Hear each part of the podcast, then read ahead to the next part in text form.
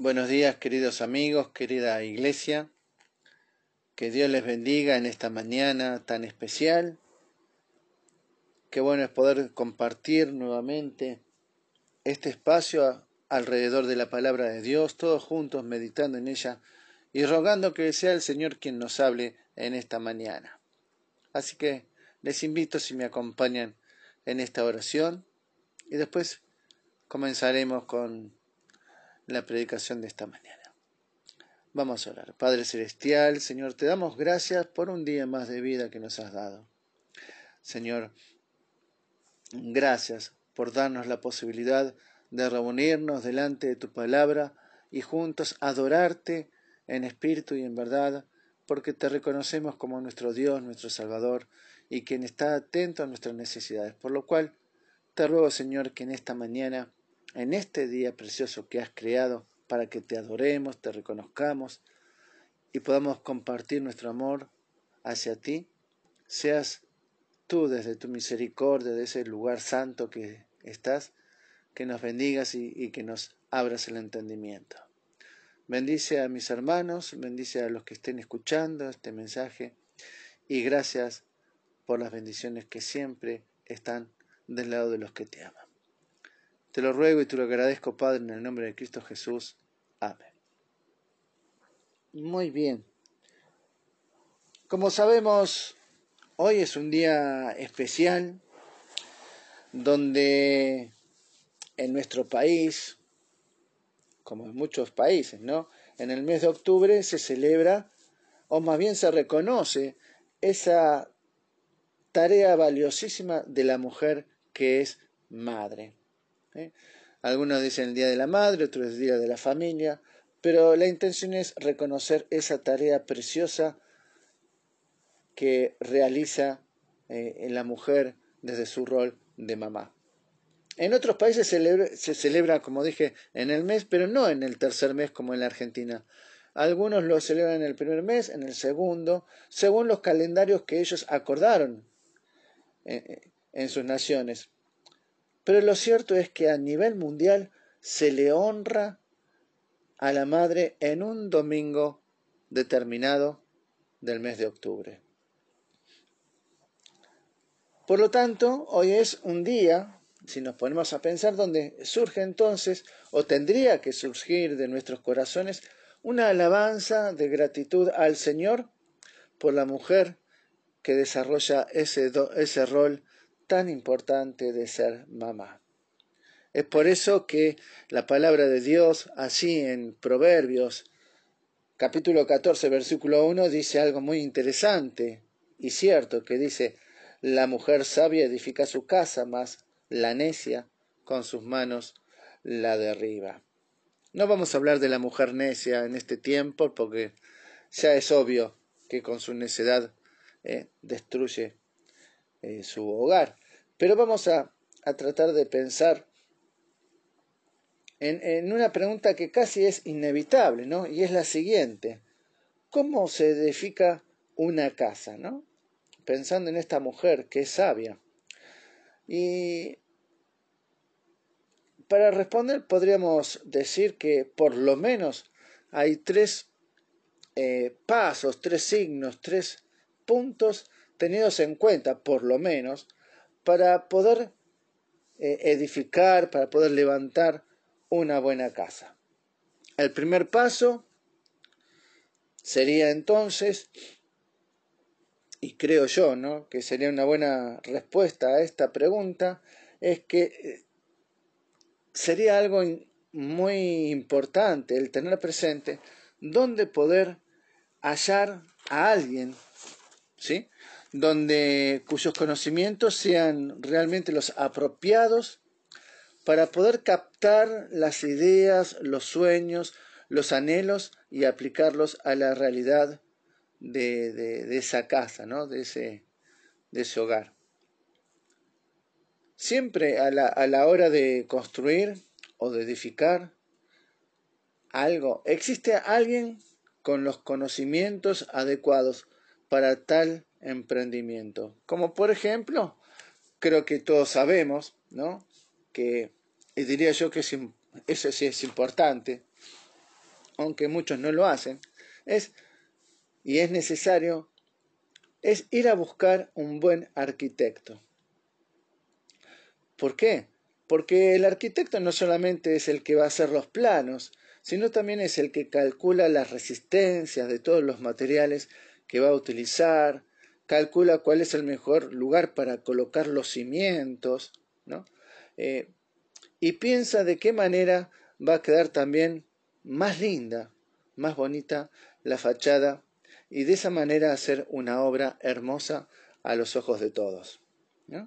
Y después, eh, siempre es importante, por supuesto, la tarea de conseguir buenos albañiles, quienes son los que van a interpretar lo que el arquitecto les dice y lo que el arquitecto diseña en el, en el plano. Porque ellos en realidad son los que van a llevar la obra, ¿no? los que van a poner el lomo, diríamos, ¿no? los que van a poner la fuerza, la, eh, la perseverancia, a pesar de los días y de cómo sea el clima, ellos son los que están ahí, son los constructores. Y diríamos que se complementan muy bien los constructores, o sea, los albañiles, con el arquitecto.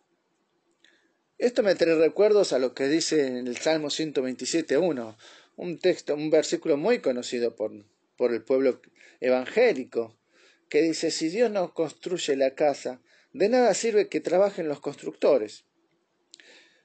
Notamos entonces que, que existe, indudablemente, un vínculo entre quien construye, entre quien planifica, calcula, y los constructores, es decir, los albañiles.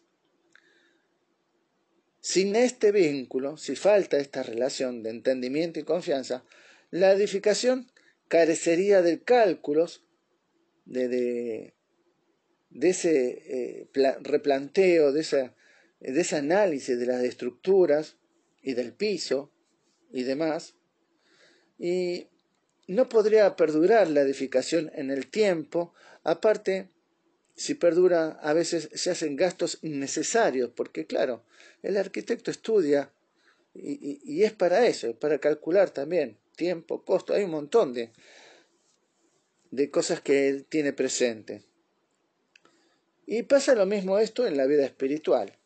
Por eso, para alegría de muchos, creo yo, y para quizás bronca de otros, es que el que sabe hacer bien las cosas y calcular todo a la perfección para que perdure en el tiempo y nada caiga, es nuestro Señor Jesucristo.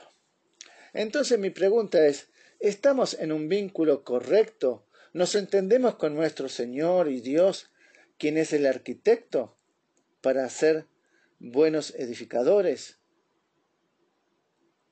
Recordemos entonces, antes de ir al segundo paso, que para edificar hay que vincularse con quien sabe hacer las cosas bien siempre. Es decir, hay que relacionarse con el Señor Jesucristo. Por lo tanto, la mujer sabia ¿eh? que edifica su casa está relacionada con Dios. El segundo paso para construir una casa y edificarla hay algo que realmente también es muy importante y favorece de una manera tremenda dicha tarea, porque se hace mejor. Y el tema es que hay que ponerle amor. ¿eh? Amor cuando uno está ahí construyendo, levantando los ladrillos uno por uno, pero también sabemos a ciencia cierta que el hogar para construirlo, una vez que está edificado y hay que que las paredes están edificadas de la casa, hay que construir lo que está dentro, la familia, ¿no? Que también es, es la casa. Y es necesario levantarlo con amor, con respeto, con justicia, con igualdad, aunque haya diferentes roles y con responsabilidad. Es algo interesante, y esto es lo que este tiempo trata de romper, es que si no se cumplen los roles El pensamiento de hoy en día dice que no pasa nada, pero en realidad, en el tiempo después, especialmente los hijos, pasan la boleta. ¿eh? Se generan eh, efectos que quizás no son calculados al no ser responsables, a no tratar a la gente con amor, a no ser respetuosos dentro del hogar, a no tener una justicia ni una igualdad. Cuando se edifica una casa de esta manera, con amor, con respeto, justicia, igualdad y responsabilidad, se está construyendo el futuro de la familia. El buen futuro de la familia, diría yo. Especialmente los que van a salir eh, beneficiados en todo esto, además de, los esposos, marido y mujer, papá y mamá, especialmente nuestros hijos.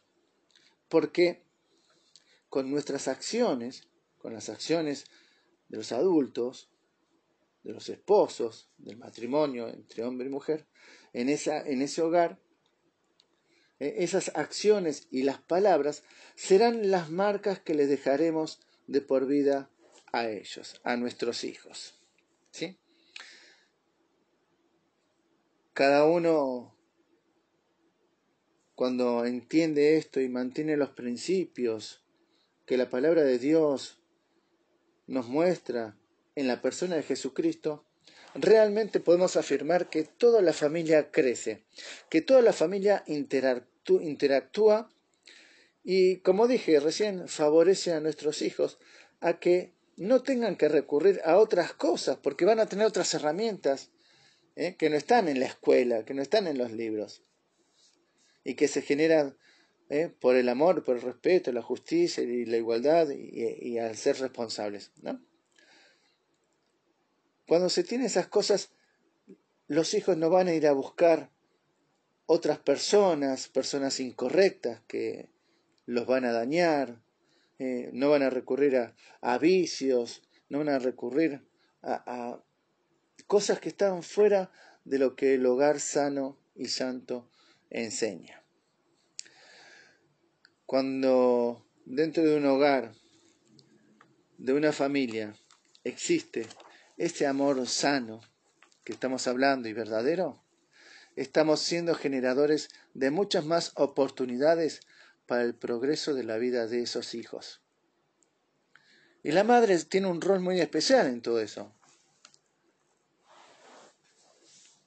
Vale decir entonces que una familia con estos principios y se esfuerza por desarrollarlos, es una familia que le da el lugar correcto a Dios. ¿eh? que le da el lugar correcto a Jesucristo en su hogar, quien es Dios. Dice la palabra de Dios en primera Juan, en la primera epístola o carta de Juan, capítulo 5, versículos 20, lo siguiente.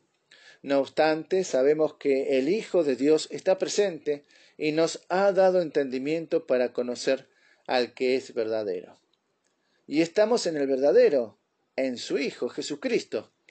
Este es el verdadero Dios y la vida eterna. Cuando una familia comprende quién es el Señor Jesucristo y que habita en el seno de ese hogar, tomando el ejemplo diario de Jesucristo en amor y servicio a los demás, lo que generará entonces es un crecimiento porque hay confianza entre cada uno de los integrantes, habrá alegría, ¿eh? porque se van a ayudar entre sí sin temor, aunque fracasen en algunas cosas, pero saben que en la familia tienen el, el consuelo, la esperanza, el aliento para apoyarse los unos a los otros de una manera sana, estamos hablando. ¿eh? Por lo tanto, todos esos integrantes de ese núcleo familiar estarán creciendo de una manera correcta, maravillosa y bendecida porque Dios, el Señor Jesucristo, está en medio de ellos. Es ese amor dentro de una familia, aunque a veces esté lleno de cansancio, porque hay que decir la verdad, que eh, no es tan fácil a veces las cosas. A veces está lleno de pruebas, de crisis, y, pero realmente ese hogar si persevera en el amor de Cristo, se fortalecerá porque crecerán como una familia sanamente y especialmente, como digo, son bendecidos, son favorecidos nuestros hijos. En este versículo nos muestra también el que estamos hablando de Proverbios, ¿no? 14.1 que dice la mujer sabia edifica su casa, mas la necia con sus manos la edifica. Lo que podemos encontrar al analizar esto de que la mujer sabia edifica su casa es que atrás de todo esto hay un esfuerzo realizado. Y ese esfuerzo está hecho con sabiduría. Se requiere una entrega a los demás.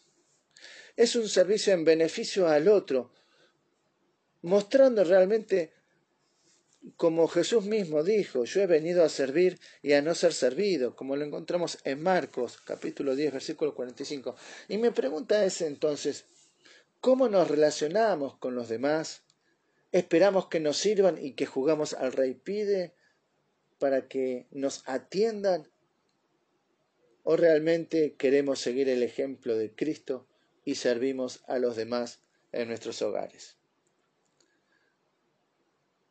Realmente que en nuestros hogares, cuántas madres realmente sirven dejando sus propias cosas en beneficio de los demás.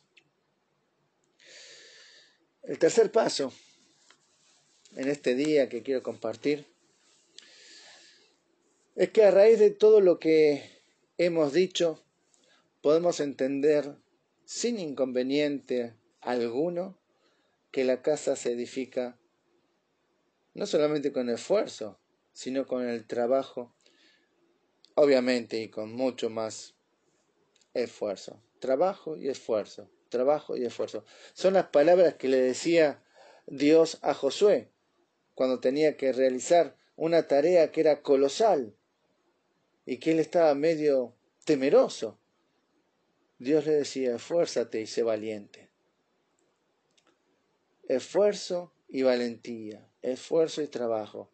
La ropa en un hogar no se lava sola, la comida no se cocina sola, las prendas no se planchan solas, la casa no se mantiene sola. Hay un esfuerzo que vale la pena, porque es para el bien de la familia. Y es tarea, y esto lo remarco, y es tarea de todos, porque todos viven ahí. Y como tienen derechos, también tienen deberes y obligaciones papá, mamá, los hijos, cada uno de ellos tienen eh, tareas y pueden eh, esforzarse y ser valientes en ayudarse.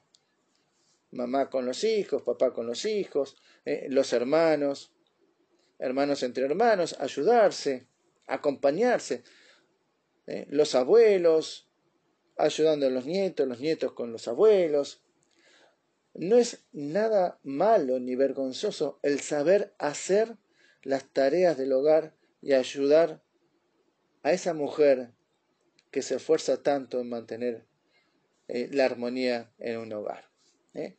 De mantener a la madre de tus hijos, de mantener a la mamá de tus hermanos.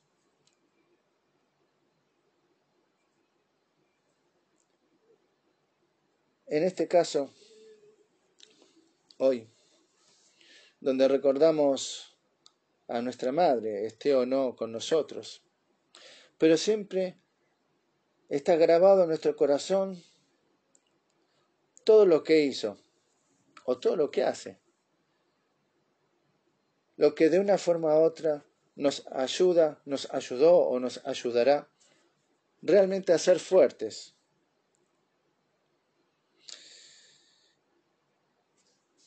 Hubo momentos de sentir caricias. Hubo momentos de noches interminables cuidándonos.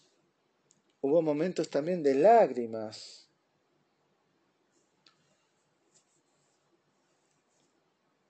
Y tantas cosas de una madre cuidando a sus hijos o a su esposo salvo obviamente algunas pocas excepciones, excepciones, perdón. Pero a lo que voy es que un hogar, una familia, donde la mujer en el rol de madre, que ama primeramente al Señor Jesucristo, será siempre tenida en alta estima, demostrando y exaltando lo que dicen las escrituras en la Biblia, que dice lo siguiente, allí en Proverbios 31, 28, se levantan sus hijos y la llaman bienaventurada. No hay mejor reconocimiento ¿no? para una madre que los hijos le, la reconozcan, le reconozcan todo su esfuerzo, producto de ese amor, de esa entrega, de esa sinceridad y de esa perseverancia para que sus hijos puedan crecer lo mejor posible. Y para ir terminando, así no, no nos extendemos más en este día tan especial y podemos disfrutarlo con la familia, es que podamos siempre valorar el amor sincero e, e incondicional de una madre, especialmente aquella que honra a Jesucristo con su vida a pesar de todo. Que Dios nos bendiga y que realmente ese valor no sea un tercer domingo, sino que sea un reconocimiento continuo de una labor muy importante que cumple una mujer madre en el hogar. Vamos a orar.